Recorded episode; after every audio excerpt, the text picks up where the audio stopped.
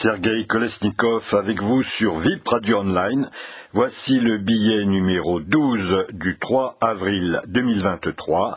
L'Occident veut-il la troisième guerre mondiale? Alors, c'est quand même fou d'en arriver à poser cette question. Qu'avons-nous à faire en Ukraine, un pays qui n'est même pas dans l'OTAN? Et en quoi diable cette guerre nous concerne-t-elle? Et pourtant, cette question d'une troisième guerre mondiale s'impose devant l'escalade insensée de la fourniture d'armes au régime de Zelensky. On n'en est plus aux roquettes ou aux batteries antimissiles, non, maintenant on passe aux chars lourds, les Léopards 2 allemands, les Abrams américains, les Leclerc français, les Challenger 2 britanniques, et déjà Kiev demande des avions de combat, des missiles, certes, entre les déclarations tonitruantes et la réalité du terrain, il y a de la marge, euh, parce que les, chars, y en aura moins que prévu, bien sûr. Mais combien de temps pourrons-nous maintenir la fiction selon laquelle l'OTAN n'est pas en guerre contre la Russie, sachant que l'armée dite ukrainienne est déjà formée actuellement de mercenaires britanniques, américains, canadiens, polonais, etc., aidés de techniciens occidentaux, car l'armée de Zelensky, elle, euh, sur 200 000 hommes au départ, puis rapidement le double, après huit vagues de mobilisation, compte aujourd'hui 250 000 morts, et l'Ukraine en est réduite à envoyer de force des personnes âgées au front. Quant à nous, nous serons bientôt quasiment co-belligérants, car si les chars lourds que nous leur fournissons, euh, les Ukrainiens vont rapidement apprendre à les piloter, il faudra par contre nos experts pour les entretenir, parce qu'il faut des années pour en former. D'ailleurs, la ministre allemande des Affaires étrangères, l'écolo Annalena Baerbock, a dit à l'ONU que nous étions en guerre contre la Russie bien sûr, elle sera aussitôt contredite par le chancelier Scholz et les pays euh, ouest européens de l'UE, qui ne sont pas du tout sur la même longueur d'onde que la Pologne ou les Baltes.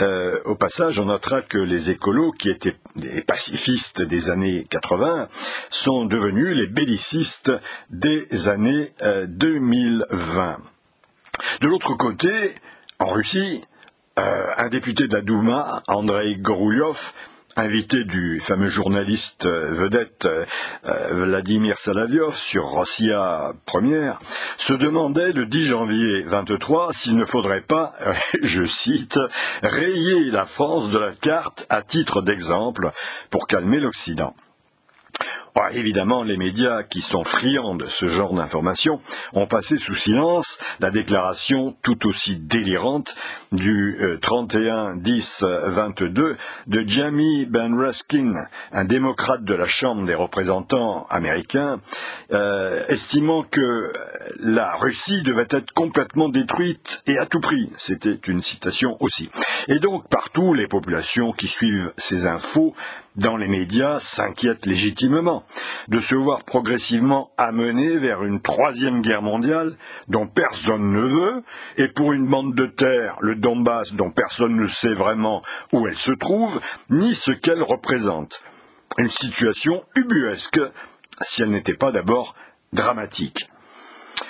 Et oui, parce qu'à écouter nos médias, cette guerre serait pourtant juste, et peut-être même inévitable. Sur les plateaux de télévision des grandes chaînes mainstream, on entend des journalistes comme euh, Ulysse Gosset, Lourmand Deville, des présentateurs comme Caroline Roux, des philosophes comme Michel Elchaninov ou comme BHL, des historiens comme Antoine Arjakovski ou Galia Kerman, des militaires comme le colonel Goya, le général Yakovlev, le général Trinquant, experts militaires ou géopolitiques comme Pierre Servant, des transfuges comme Sergei Smirnov, ex-KGB, et des réfugiés ukrainiennes des animateurs vedettes tels David Pujadas, Yves Calvi, Maxime Switek, Darius Rochebin, Routel Kriev, etc. Des dizaines et des dizaines de personnes fort intéressantes et cultivées, au pédigré impressionnant, et qui disent toutes, curieusement, la même chose. Leur récit a le mérite de la simplicité et de la conviction. Eh ben, les peuples veulent se libérer, quoi, après l'oppression communiste. Après la chute de l'URSS de 1991. C'est la révolution des roses en Géorgie, la révolution orange en Ukraine, puis le Maïdan en 2014. Mais cette poussée démocratique spontanée et irrésistible au regard de l'histoire se heurte à des dirigeants rétrogrades comme Loukachenko, Yanukovych, Poutine, etc., qui veulent au contraire créer un monde despotique, sans liberté individuelle. Bref, cette guerre serait celle qui oppose les lumières démocratiques de l'Occident à la tyrannie affreuse des régimes dictatoriaux et de surcroît corrompus. Bon, bien sûr, c'est un tableau brossé à grands traits et donc euh, caricatural, mais il permet au moins de comprendre que dans cette vision des choses, l'impérialisme américain n'existe pas. Et tout est là. Évidemment, on comprend que dans cette logique purement idéologique de la pensée unique des médias mainstream, qui occulte tout simplement ce qui dérange, c'est-à-dire tout simplement l'éléphant dans le salon qui reste invisible, eh bien tout est en noir et blanc, sans aucune nuance. Maintenant, si on enlève le paravent idéologique qui sert à masquer les réalités gênantes, et que l'on fait un véritable travail d'analyse, bref, du journalisme d'investigation. On doit rendre compte, pour être honnête, du double jeu américain.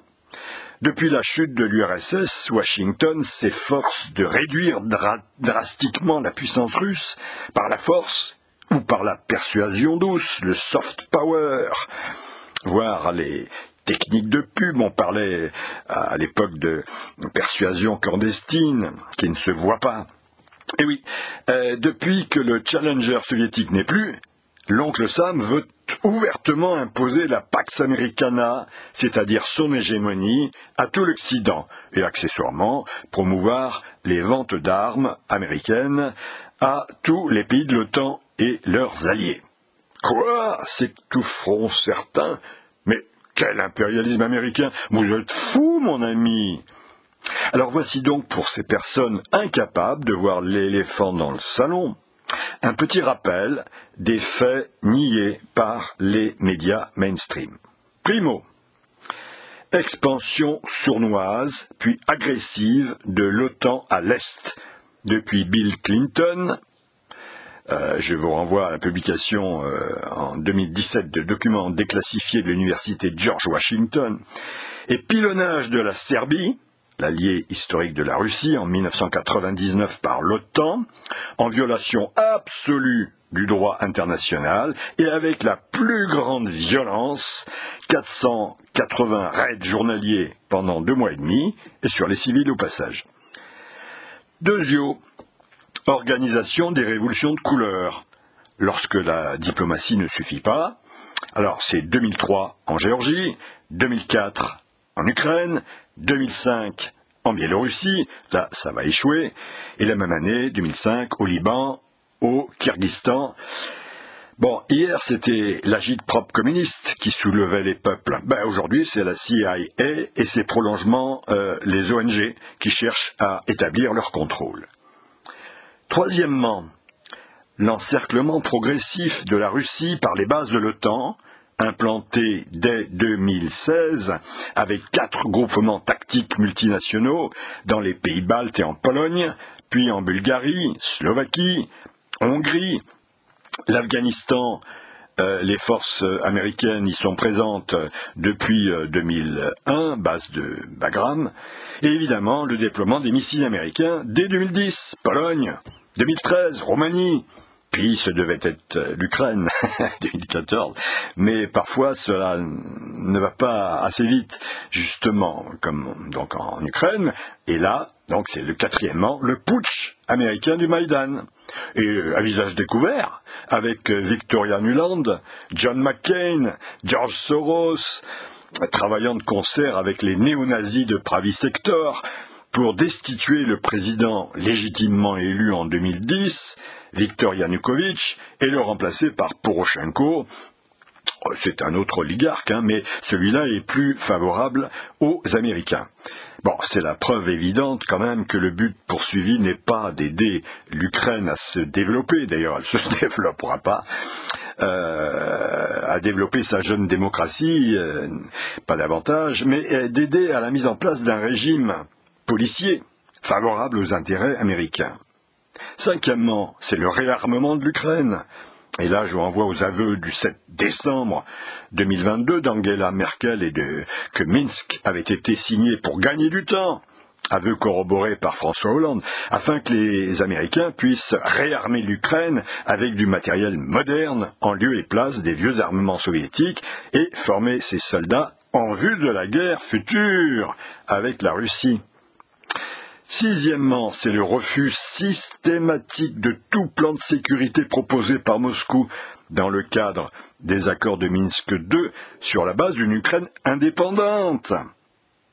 Et soutien explicite de Biden à Zelensky pour qu'il attaque le Donbass. Ce qu'il fera le 16 février 22, une semaine avant que Poutine ne finisse par réagir, entrant ainsi bah, force, de force, dans le piège infernal américain. Je vous renvoie au l'audioblog numéro 11. Poutine n'avait pas vraiment d'autre choix possible, à moins d'accepter de devenir non même pas un vassal de l'Amérique comme nous, les Européens, euh, mais une simple marionnette que l'on désarme progressivement. L'objectif final, septièmement, après avoir arraché l'Ukraine à l'orbite de Moscou, si ça avait réussi, eh bien les USA pourraient alors passer à la déstabilisation de la Biélorussie, enfin y revenir puisqu'ils avaient raté en 2005, et puis atteindre enfin le Graal de la doctrine Brzezinski, installer l'agitation politique en Russie même pour démembrer le pays en trois républiques souveraines. Eh ben, c'est marqué dans son ouvrage Le Grand Échiquier, euh, pages 258 et 259. Voilà, et en même temps, il commence à traiter le cas de la Chine. Alors, c'est étrange quand même que toutes les personnalités que j'ai citées plus haut ne parlent jamais de tout cela. Du coup, évidemment, résonnant dans le cadre bisounours d'une Amérique super gentille qui veut le bien de l'humanité, comment explique-t-elle la guerre d'Ukraine, ces personnalités très savantes? Eh bien, en disant que Poutine est fou, euh, qu'il est malade, euh, voire pire que c'est un être démoniaque, comme dit Jean-François Colossimo dans son dernier ouvrage Mille ans de guerre de religion. Depuis qu'Hillary Clinton, en 2014, avait clamé que c'était un nouvel Hitler, les médias y vont franco et sans retenue, et ils ajoutent fort logiquement Puisque c'est Hitler, il faut l'arrêter sans avoir peur de la guerre. Et voilà comment et pourquoi les idiots utiles et hélas incontrôlables de l'impérialisme américain veulent déclencher la troisième guerre mondiale, alors que aujourd'hui les USA, pour leur part, n'y tiennent pas du tout. Et voilà comment notre président lui-même, lors de la conférence de Munich euh, du 17 février 23, déclare qu'il faut absolument faire échouer la Russie, puissance d'agression et facteur de désordre, de déséquilibre. Ben, mon colon. Alors, d'autres personnes euh, tout aussi compétentes, au minimum, que les premières, brossent un tableau géopolitique bien plus complet, en intégrant tous ces points et délivrent par là une analyse plus réaliste c'est l'académicienne Hélène Carrère d'Ancos qui a rappelé que Kennedy en 62 avait menacé Khrushchev de la guerre nucléaire s'il ne retirait pas ses fusées de Cuba. Alors pourquoi, placé dans le même cas de figure, Poutine devrait-il souhaiter au contraire la bienvenue à l'impérialisme de l'ennemi et à ses missiles à sa frontière immédiate C'est l'écrivain Marek Alter euh, qui avait poussé euh, les fronteries euh, jusqu'à se lever dans le bureau de Poutine auquel il parlait pour aller ouvrir la fenêtre en lui disant laissez rentrer l'air. C'était, c'était bien vu évidemment. Mais il dit quand même que Poutine a raison. Ce sont des journalistes dignes de ce nom, comme André Berkoff de Sud Radio Régis Le Sommier, qui vient de fonder le 22 février la revue euh, Omerta. C'est Jacques Beau, ancien colonel suisse, membre du service de renseignement stratégique et qui a travaillé pour l'OTAN. C'est Pierre Conessa, directeur général de la compagnie européenne d'intelligence stratégique. C'est Caroline Galacteros, présidente de Géopragma, c'est Charles Gave, analyste et conseiller financier, président de think tank Institut des libertés, c'est Guy Métan, journaliste et homme politique suisse, qui explique le pourquoi de la russophobie, dont j'ai parlé euh, la dernière fois. C'est Xavier Moreau, directeur de Stratpol, censuré en France, mais suivi par des centaines de milliers d'abonnés. En France, c'est le diplomate Hubert Védrine, porte-parole de Mitterrand, puis ministre des Affaires étrangères de Jospin, c'est le, gaulliste social Henri Guénaud, conseiller de Sarkozy, c'est Michel Onfray, le philosophe, c'est le général de Lavarde, le colonel Jacques Hogarth, directeur de l'épée, une entreprise spécialisée en intelligence stratégique, ou le colonel Guillemin, c'est l'avocat Arnaud Klarsfeld, qui fait actuellement circuler une pétition contre la guerre, etc., etc., etc. Là encore, des dizaines et des dizaines de personnalités hautement qualifiées, riches d'expérience et dignes de foi, et toutes, elles mettent en balance l'impérialisme américain et la propagande de Poutine. Et elles font une véritable analyse géopolitique, euh, ce que ne feront pas nos médias, sans ceux qui, eux, se contentent de relayer uniquement Radio Kiev. Mais me direz-vous, euh, bon, on ne connaît pas toutes ces personnes que vous citez. Euh, c'est normal, elles sont jamais, ou presque jamais, invitées à la télévision pour crimes de pensée non conformes, à la doxa.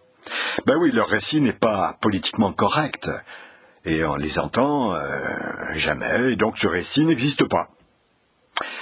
C'est-à-dire que, outre la guerre militaire sur le terrain, il y a aussi une guerre de l'information. Et notre belle démocratie dont nous sommes si fiers ressemble sur ce point exactement au régime autoritaire qui bâillonne l'opinion. Alors quoi? Eh ben, il faut aller sur Sud Radio, il faut aller sur les blogs, l'underground, pour trouver des commentateurs éclairés sur les chaînes de télévision alternatives de l'Internet, pour s'informer. Ben, je sens que je vais heurter certaines sensibilités.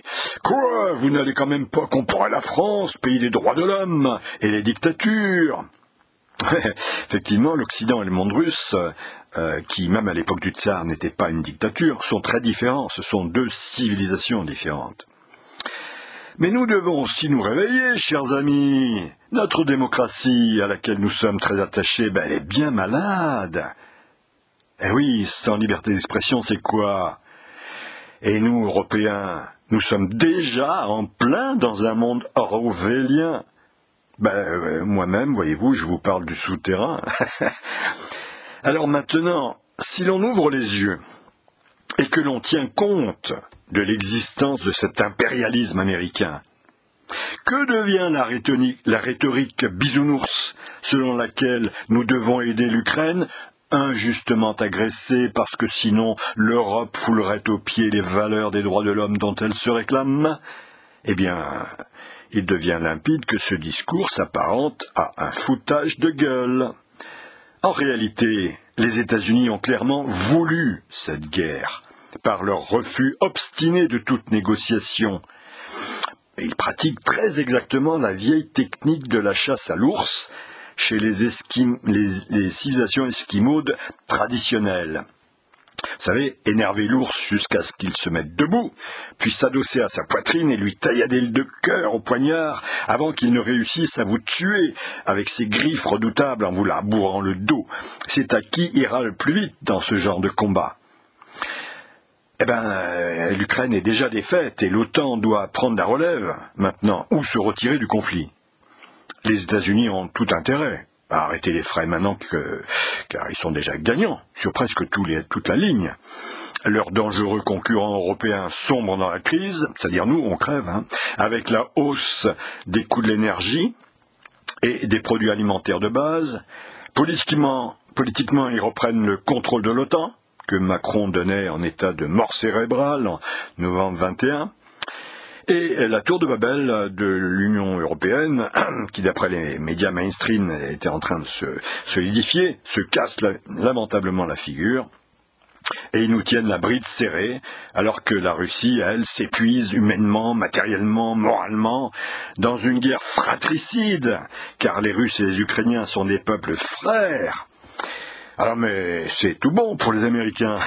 non seulement ils n'envoient pas leurs GIs au combat, mais ils récupèrent nos marchés, font tourner à plein régime leur complexe militaro-industriel, reprennent en main leur rôle hégémonique en Europe et achètent tout ce qu'il peut y avoir de bon en Ukraine, comme les terres agricoles. Du grand art.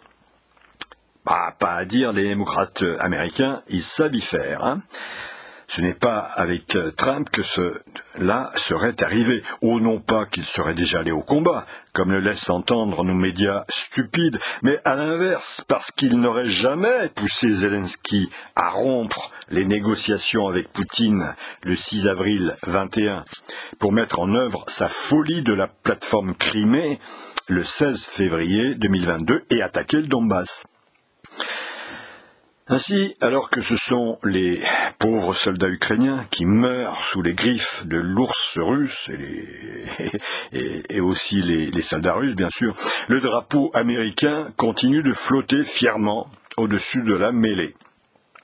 Nous seuls, naïfs Européens, ne comprenons rien à rien, et nous démontrons au monde entier notre bêtise, enfin surtout celle de nos dirigeants, et notre égoïsme car les pays émergents ont noté au passage que leur guerre lointaine bah, nous laisse totalement indifférents. Quels sont finalement réellement les objectifs que se fixent les dirigeants européens, les décideurs, les hommes et les femmes de pouvoir de, dans l'Union européenne, dans leur aide à l'Ukraine en guerre contre la Russie? Ben, C'est d'un flou absolu. On ne sait clairement pas pourquoi nous aidons l'Ukraine, qui n'a rien à voir avec nos valeurs, parce que c'est un régime policier, voire totalitaire. Je vais y revenir.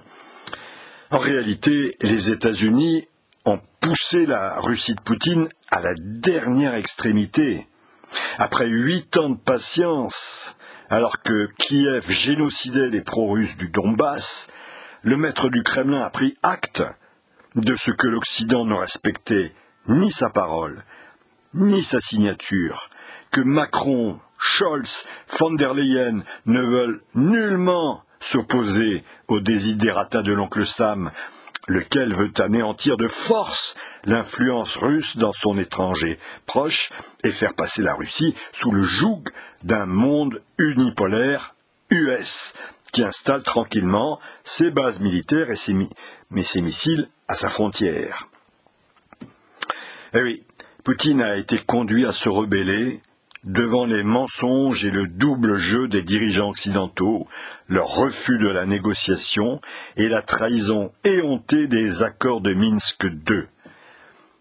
Ce que les médias nommeront euh, l'agression de l'Ukraine, en se plaisant à dénoncer la barbarie russe, euh, à ce propos, le, le, pompon du commentaire le plus stupide revient sans doute à Macron qui parlera de guerre coloniale dans son discours du Bénin. Bon, euh, dénoncer la barbarie russe, c'est certes un drame absolu, dont Moscou a pris la responsabilité, mais c'est aussi le point d'aboutissement logique du putsch américain du Maïdan de 2014 que les médias oublient évidemment.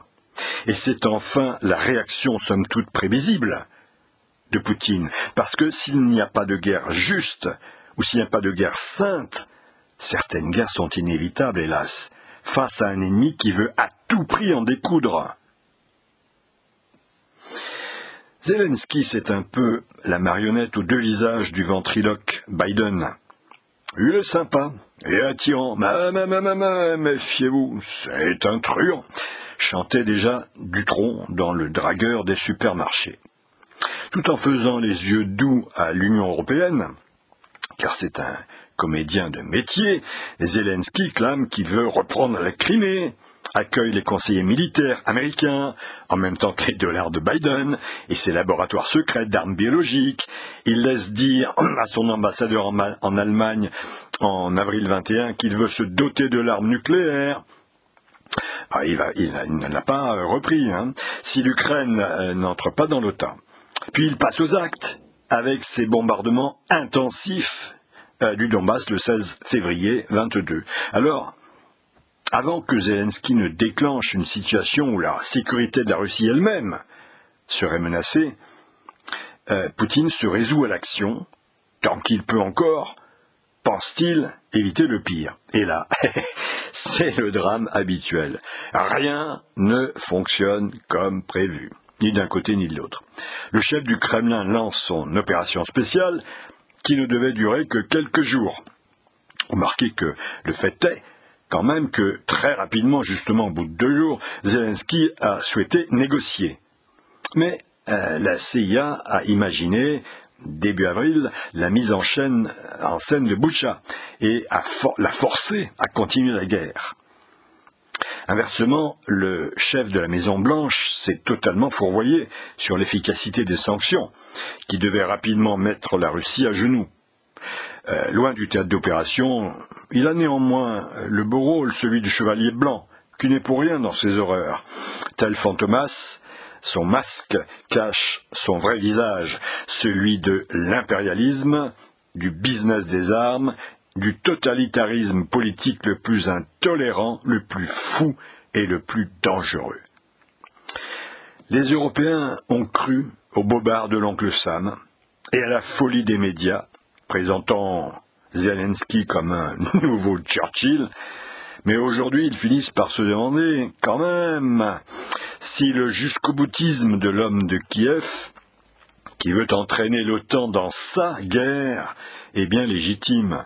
Il commence à comprendre que loin d'être un Churchill, c'est simplement un comédien de talent, un jeune excité, qui veut qu'on l'aide à réparer les bêtises qu'il a lui-même engendrées. Élu en 2019 pour faire la paix avec Poutine, il s'est au contraire aligné sur Biden pour le pousser à la guerre. Aujourd'hui, devant son pays en ruine, il nous demande notre argent, nos armes, et nous demande à la limite de verser notre sang pour l'Ukraine, pour arrêter Poutine qui voudrait soi-disant avaler l'Europe entière. N'ayez pas peur d'être troisième guerre mondiale, c'est la sécurité du monde qui est en jeu, nous dit-il. Moi je me bats pour vous. Bon. Écoute camarade, c'est un peu gros. Alors merci, ça ira comme ça.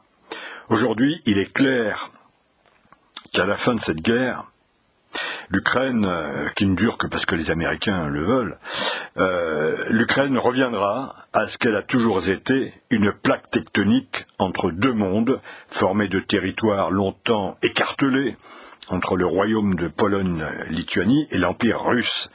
Elle n'a été créée comme État véritable que par les bolcheviks en 1922, mais fondue dans la gouvernance soviétique, sans autonomie. L'Ukraine ne deviendra indépendante qu'en 1991. Mais dès 2014, les USA en font un État vassal, sous contrôle politique, militaire, financier, un simple outil de leur stratégie géopolitique. Pris de folie, nous avons cru, un temps, devoir aider l'Ukraine qui faisait figure de pauvre innocente agressée par l'ours russe. Hmm. L'Occident, c'est aussi la réflexion et le bon sens. Finalement, qu'avons-nous donc à voir avec la guerre entre l'Ukraine et la Russie? Quoi, nous, Européens, défendrions nos valeurs républicaines en soutenant l'Ukraine, un régime policier, antidémocratique, hyper corrompu, qui s'appuie sur des forces néo-nazies pour opprimer son propre peuple? Mais qui peut gober de telles fadaises?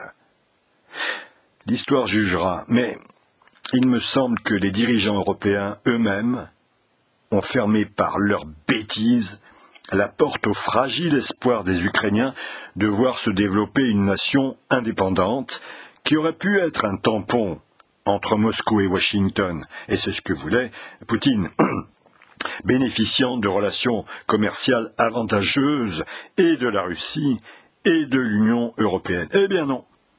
L'indépendance de l'Ukraine aura duré 23 ans de 1991 à 2014.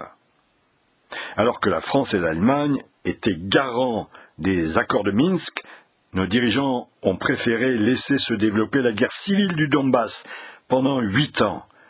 Quelle honte Quelle responsabilité aux yeux du monde entier Nous ne sommes pas simplement les idiots utiles de l'oncle Sam, qui agit en fonction de ses seuls intérêts.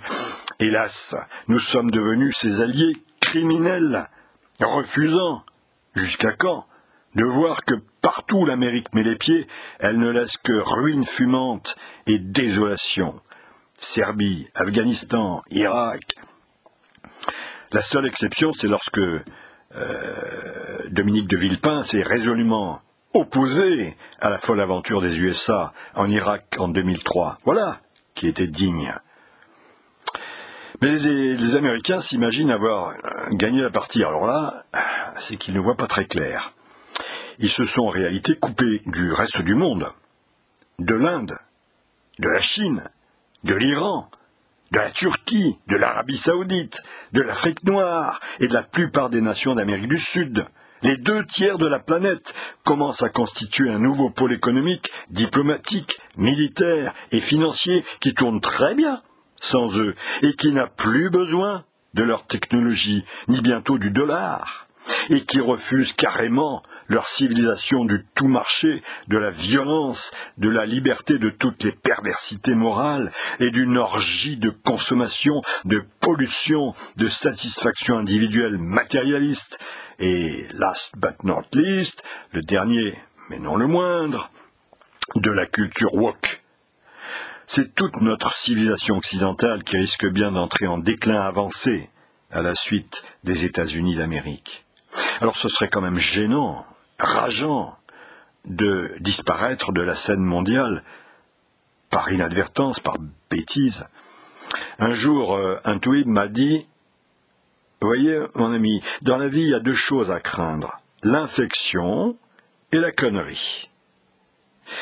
Bon, alors je crois qu'il faut rectifier le tir d'urgence. Allez, ciao la compagnie et portez-vous bien.